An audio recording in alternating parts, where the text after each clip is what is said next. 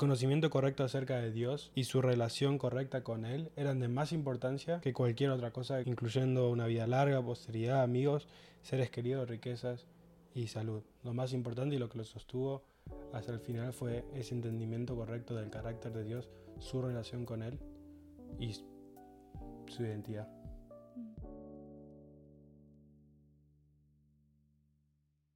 Nueva semana, nuevo Ben sigue más, nuevo mes, sigue más. Llegamos a agosto, primero de agosto, y vamos a cubrir la historia de Job. Job. La historia de Job es una historia muy conocida, muy famosa y muy buena, con muchos detalles. La historia de un hombre justo, un hombre recto, que pasa por muchas aflicciones y que cubre muchas preguntas filosóficas o interesantes que muchas veces nos hacemos nosotros y creo que se ha hecho desde los inicios de la humanidad. No se sabe quién escribió el libro de Job, no se sabe cuándo ni dónde se escribió el libro de Job. Sí se sabe que está escrito de una manera poética, con un prólogo. Debido a eso muchos piensan o cuestionan si Job fue alguien real o no. Pero en realidad no debería ser así. El hecho de que es una composición literaria no significa que el personaje o los personajes sean ficticios. De hecho, gracias a la revelación moderna, podemos inducir que Job sí fue un personaje real porque Jesucristo lo usa, usa la referencia de Job para consolar a José Smith. En Doctrina y Convenios, él le dijo a José Smith, no eres aún como Job, no contienen en contra de ti tus amigos, ni te acusan de transgredir como hicieron con Job. Y además de eso, muchas autoridades generales, muchos apóstoles lo han considerado como alguien real. Así que, bueno, podemos inducir que probablemente era alguien real. Y bueno, no, no queremos resumir toda la historia porque, uno, porque hay muchos detalles que no queremos omitir que son muy importantes. Y dos, porque queremos animarles a ustedes a que puedan leerlo y, ver por ustedes mismos, porque es considerada no solo como una gran escritura, pero también como una de las más grandes obras literarias de la historia. Entonces se presentan dos preguntas difíciles que son, ¿por qué las personas justas eligen la rectitud?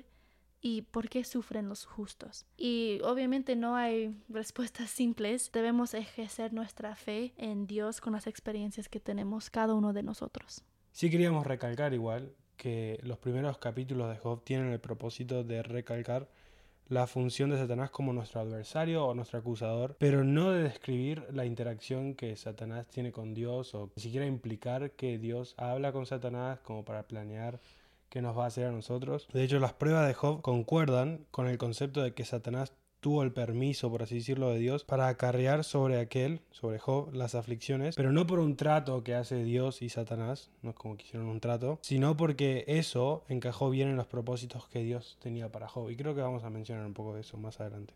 Sí. Entonces, la pregunta de esta semana que elegimos fue, ¿por qué pasan cosas malas a las personas buenas?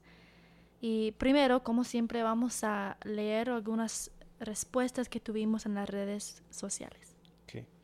Y vamos a empezar con Sandy Trujillo, en Instagram Sandy Psicóloga, pueden seguirla, estuvo en el estandarte, y dijo, porque debemos ser probados en todas las cosas. Y me gusta porque, bueno, es cierto, no siempre todas las cosas van a ser como nos gustan a nosotros, no siempre todo va a ser bueno. Tenemos que ser probados en todas las cosas, tanto en lo bueno como en lo malo. Necesitamos ambos matices. Nila Maxwell dijo, Él pondrá, o sea, el Señor, Él pondrá delante de nosotros en la vida lo que necesitamos, no siempre lo que nos gusta. Si se nos permitiera pasar por alto ciertas pruebas, todo lo que habría sucedido hasta ese momento en nuestras vidas sería borrado. Es porque nos ama que a veces no intercederá como deseamos.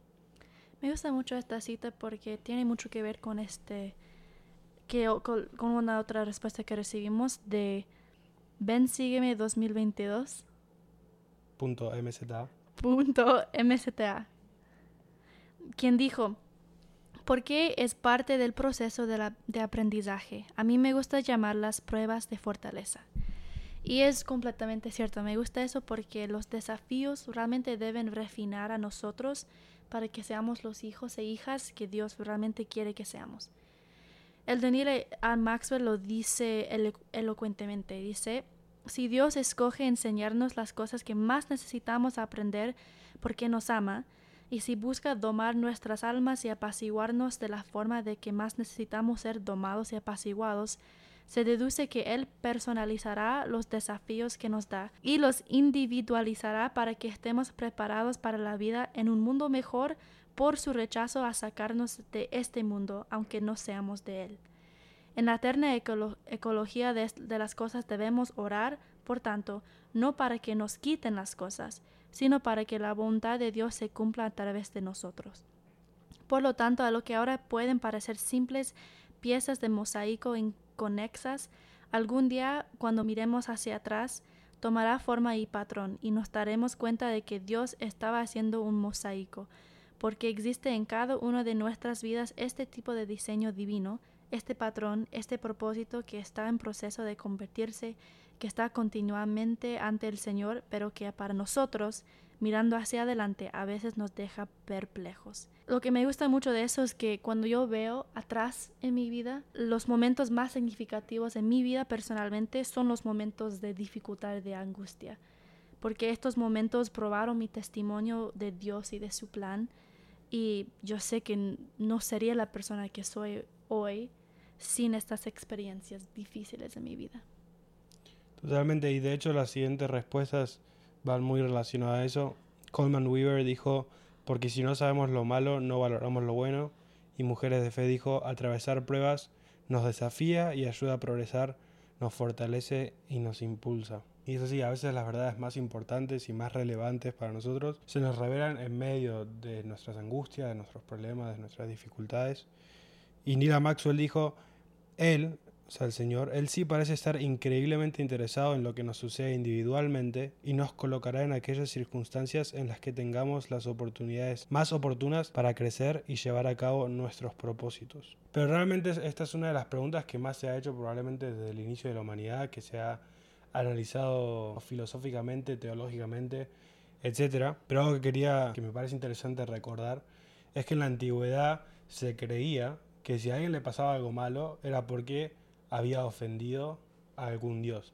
muchos tenían muchos dioses.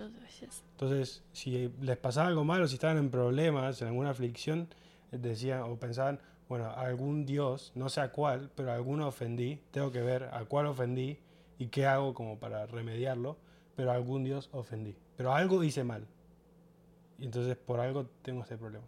Entonces los problemas, las aflicciones siempre estaban relacionados a haber hecho algo mal nosotros. Y otra creencia que se tenía en la antigüedad se relacionaba mucho lo que eran las riquezas y tu estado social con la sabiduría y, la rectitud. Entonces, si vos eras rico, si estabas bien en la posición social, decían, ah, esa persona es sabia y probablemente sea injusto.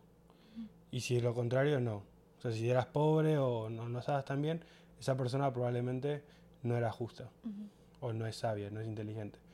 Pero me gusta porque el libro de Job prueba erróneamente esas dos creencias, porque o alguien puede ser pobre, puede no estar, no ser rico o no tener riquezas, pero puede ser muy sabio y puede ser mucho más recto, y viceversa. Y lo mismo, puede haber personas muy rectas que pasan por dificultades, no necesariamente porque hicieron algo para ofender a, Dios o que hicieron algo mal para recibir algo como castigo. Quería recalcar eso. Otras preguntas que queremos reflexionar un poco antes de nuestros pensamientos finales son estas. ¿Está mal dudar o hacerme preguntas? Y vemos en la historia de Job que sus amigos se preguntaban mucho si Dios en verdad era un bueno.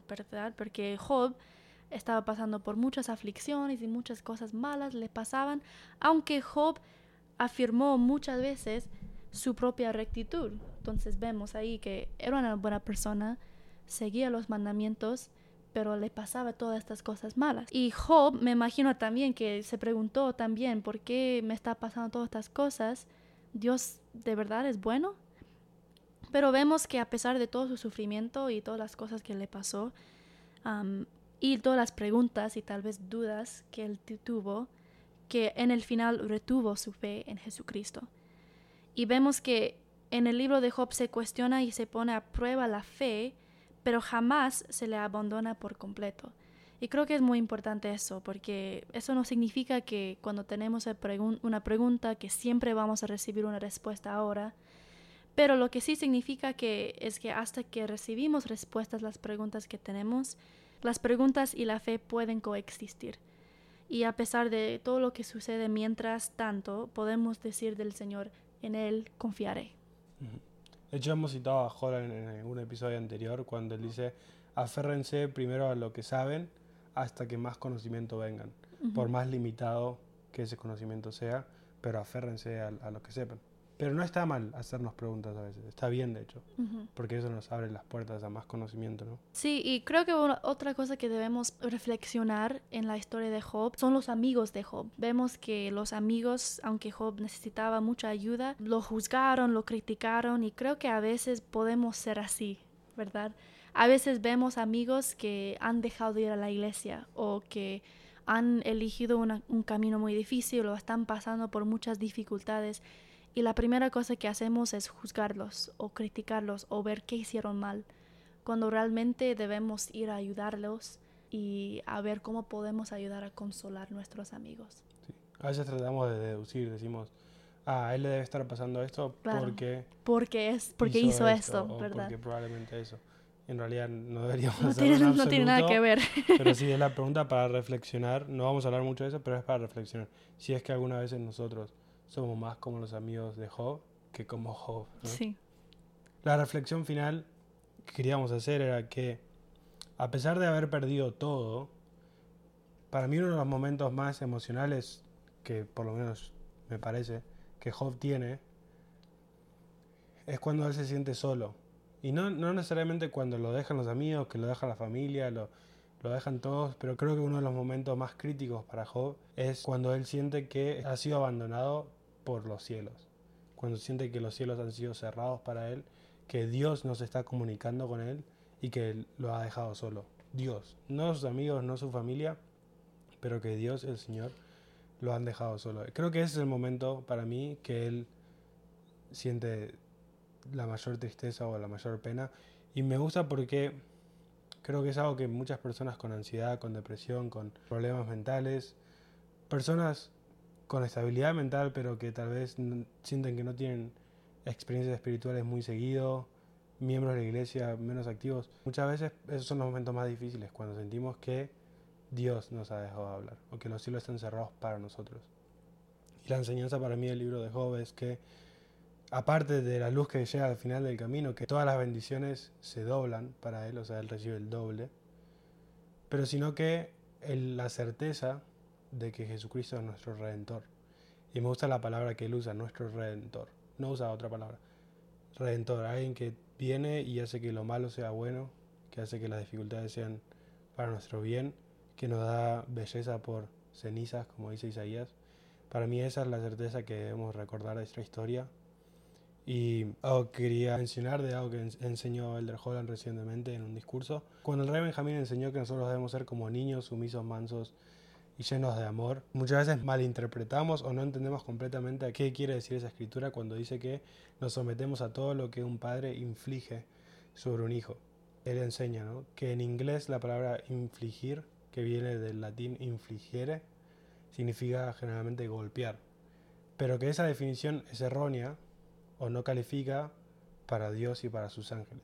La definición correcta de la palabra como la usó el rey Benjamín es permitir algo que debe ser soportado o sufrido. Él dice, permitir algo es un asunto totalmente diferente. Dios puede hacer eso y lo hará si finalmente es para nuestro bien. Lo voy a decir de nuevo. Dios no te hace ni te hará nunca algo destructivo, malicioso o injusto. Nunca.